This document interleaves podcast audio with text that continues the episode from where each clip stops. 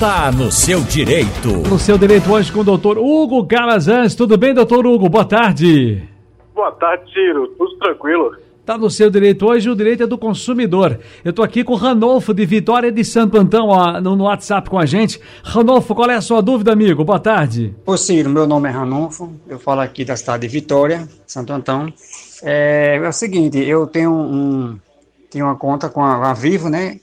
E da operadora, né, de, celular, e eu pagava mensal, aí eu cancelei, né, liguei para lá, aí fiz o cancelamento e eles foram, é, é, não cancelou. Aí no mês seguinte veio a conta, eu paguei de novo, procurei, é, entrei em contato com eles pelo, pelo telefone e, e, fiz o cancelamento do da minha rede, da, linha, da rede, né, da, da, da do, do celular e eles estão me cobrando é, o mês 8, no caso já está pago o mês 8, e eu queria saber se eu entro em contato com eles novamente para dizer que eu já paguei, eu mandar para ele, ou, como, ou se eu entro direto já no PROCON, porque foi tá pago.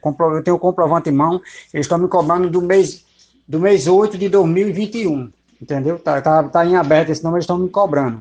Aí eu certo, queria ver com vocês como é que eu faço. Eu... Tá, já deu para entender, é muito longo aqui o áudio do nosso querido Ranolfo, eu peço sempre que as pessoas coloquem aí na faixa de 30, no máximo 40 segundos, mas deu para entender, seu Ranolfo. Vitória de Santo Antão, doutor Hugo Calazans, dê uma luz aí para o nosso Ranolfo. Ranolfo, é, essa situação, infelizmente, é recorrente, né? Não só operadoras de telefone, mas vários prestadores de serviço não informam esse cancelamento a principal questão para o consumidor é anotar o protocolo quando entra em contato com os serviços de atendimento ao consumidor.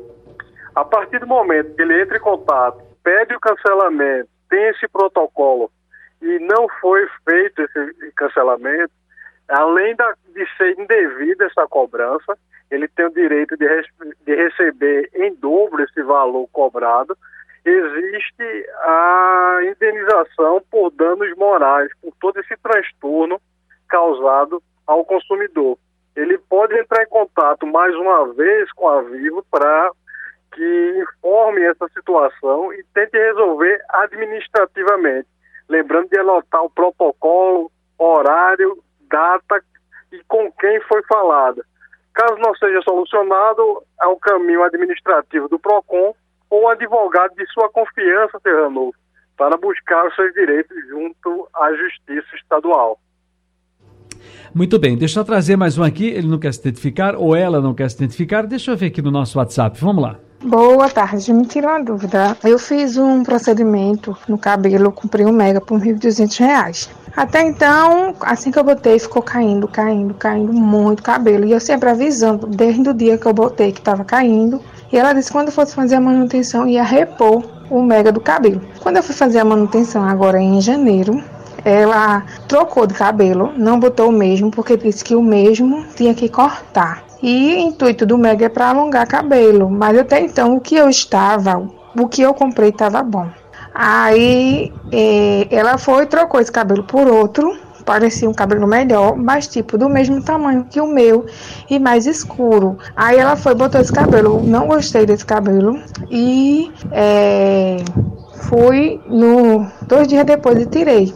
Aí eu gostaria de saber se, porque tipo assim, o cabelo que ela botou estava caindo muito, muito mesmo. E desde o começo que eu botei, que eu avisei tem até as mensagens aqui dizendo que estava caindo muito. E até então, assim, tirei o cabelo, o cabelo tá lá para ser vendido e até então não teve mais, não tive mais assim retorno. Eu queria saber assim qual o procedimento. Não, não sei o que é, o que ela deve fazer. Dinheiro de volta ela não vai dar. O cabelo tá lá para ser vendido. E até hoje assim eu espero, né? Aí quando Olha... foi essa semana eu até tentei. Disse, vamos para ah. fazer alguma coisa no cabelo. Aí pronto, enfim, ela já não quis mais. E aí, doutor Hugo, a coisa mais séria é porque foi o cabelo. A mulher foi a, a jovem aqui, a senhora, foi fazer um, uma, um tratamento no cabelo, um procedimento, o cabelo começou a cair. Ela foi lá para fazer o ajuste, né, como é que chama? A manutenção. E aí não está prestando, a mulher está com o cabelo dela lá, não quer mais mexer na cabeça dela. Olha que rolo é esse. É, é Ciro, é, é fundamental a gente lembrar que a segurança é um dos direitos básicos do consumidor, né? lá previsto no artigo 6 do Código de Defesa do Consumidor. Essa questão é, da prestação de serviço, a orientação da gente é que ela busque o salão para tentar é, amigavelmente chegar a uma solução. Caso não consiga, reúna as provas que você tem em relação a conversas de WhatsApp, por exemplo, testemunhas, é, pessoas que tenham conhecimento desse fato, além de, de demonstrar através de fotos, por exemplo, é, é, essa queda de cabelo, esse, essa mudança na estética. Porque, é, além do, do prejuízo material, você lembrou bem, Ciro, que existe aí um dano estético, né? Quando você faz um procedimento, você busca atender uma expectativa da, da estética. E, e, esse dano estético, ele é indenizável também no Código de Defesa do Consumidor. Bem, ah, muito bem, para a gente fechar aqui, Nivaldo está no Recife, também no nosso WhatsApp 991478520. Pois não, Nivaldo, boa tarde. É, boa tarde, Ciro, aqui é Nivaldo de Recife, tudo bem?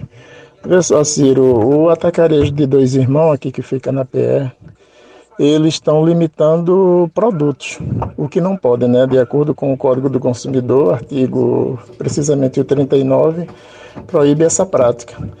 E ele limitou uma série de produtos, feijão, açúcar, arroz e por aí vai. Então isso gera um constrangimento para quem está comprando, principalmente para nele, né, que é um estabelecimento que vende no atacado e no varejo. Eu não entendi também, né, doutor Hugo? Lá é para você comprar até de caminhão, né? Perfeito, Ciro. É, o nosso amigo Nivaldo ele lembrou bem que no artigo 39 do Código de Defesa do Consumidor traz uma série de, de práticas abusivas, né? É um rol exemplificativo e lá dentre essas questões é o impedimento de limitação de, de compra, né? é, de, seja quantidade ou, ou, qualidade. A orientação que a gente dá é que essa informação chegue, essa denúncia chegue aos órgãos de proteção ao consumidor, como o PROCON, por exemplo. Pode ser feita a denúncia, inclusive a empresa ela pode receber até uma multa se comprovada essa situação. Veja, o Tribunal de Justiça da Paraíba manteve decisão que condenou uma empresa ao pagamento de multa por danos morais a uma consumidora que alegou ter sido vítima de furto de celular durante evento realizado em uma casa de shows do grupo. Ao examinar o recurso em segundo grau, a desembargadora entendeu que a decisão de primeiro grau deveria ser mantida. Agora, o senhor me explique, por gentileza, para as pessoas. É, essa foi a melhor decisão. Como é que a gente pode explicar essa decisão da desembargadora? Como conseguir comprovar o furto? O entendimento pode ser o mesmo em, outros, em outro estado? Esse caso pode ser tomado como exemplo, aí cria-se a jurisprudência?